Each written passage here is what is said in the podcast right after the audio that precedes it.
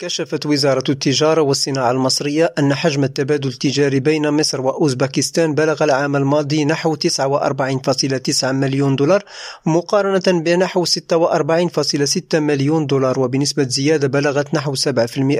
وأشارت الوزارة إلى أن هناك فرصا استثمارية متميزة بالسوق المصري والتي تحظى باهتمام دوائر الأعمال بأوزبكستان لا سيما في مجالات الصناعة المنسوجات والملابس الجاهزة والجلود والإلكترونيات والطاقة المتجددة والأدوية. من جهة أخرى أعلنت وزارة المالية والاقتصاد الوطني بالبحرين أن النتائج المالية الأولية لعام 2022 أظهرت زيادة في الإيرادات العامة وانخفاضا في مستويات العجز المالي مرجعة ذلك إلى التزام البحرين بتنفيذ المشروعات الحكومية وأهداف برنامج التوازن المالي. وبحسب البيانات المالية الأولية لعام 2022 ارتفع إجمالي الإيرادات النفطية بنسبة 58% مقارنة مقارنة بتقديرات الميزانية وبنسبة 36% مقارنة بالنتائج الفعلية للعام 2021 كما بلغ إجمالي الإيرادات العامة نحو 3.490 مليون دينار بزيادة قدرها 42%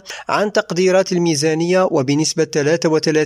33% مقارنة بالنتائج الفعلية للعام 2021 كما ارتفعت الإيرادات غير النفطية بنسبة 15% عن تقديرات الميزانية وبنسبة بنسبة 28% مقارنة بنتائج العام 2021 ليريم راديو جواد كربي عمان.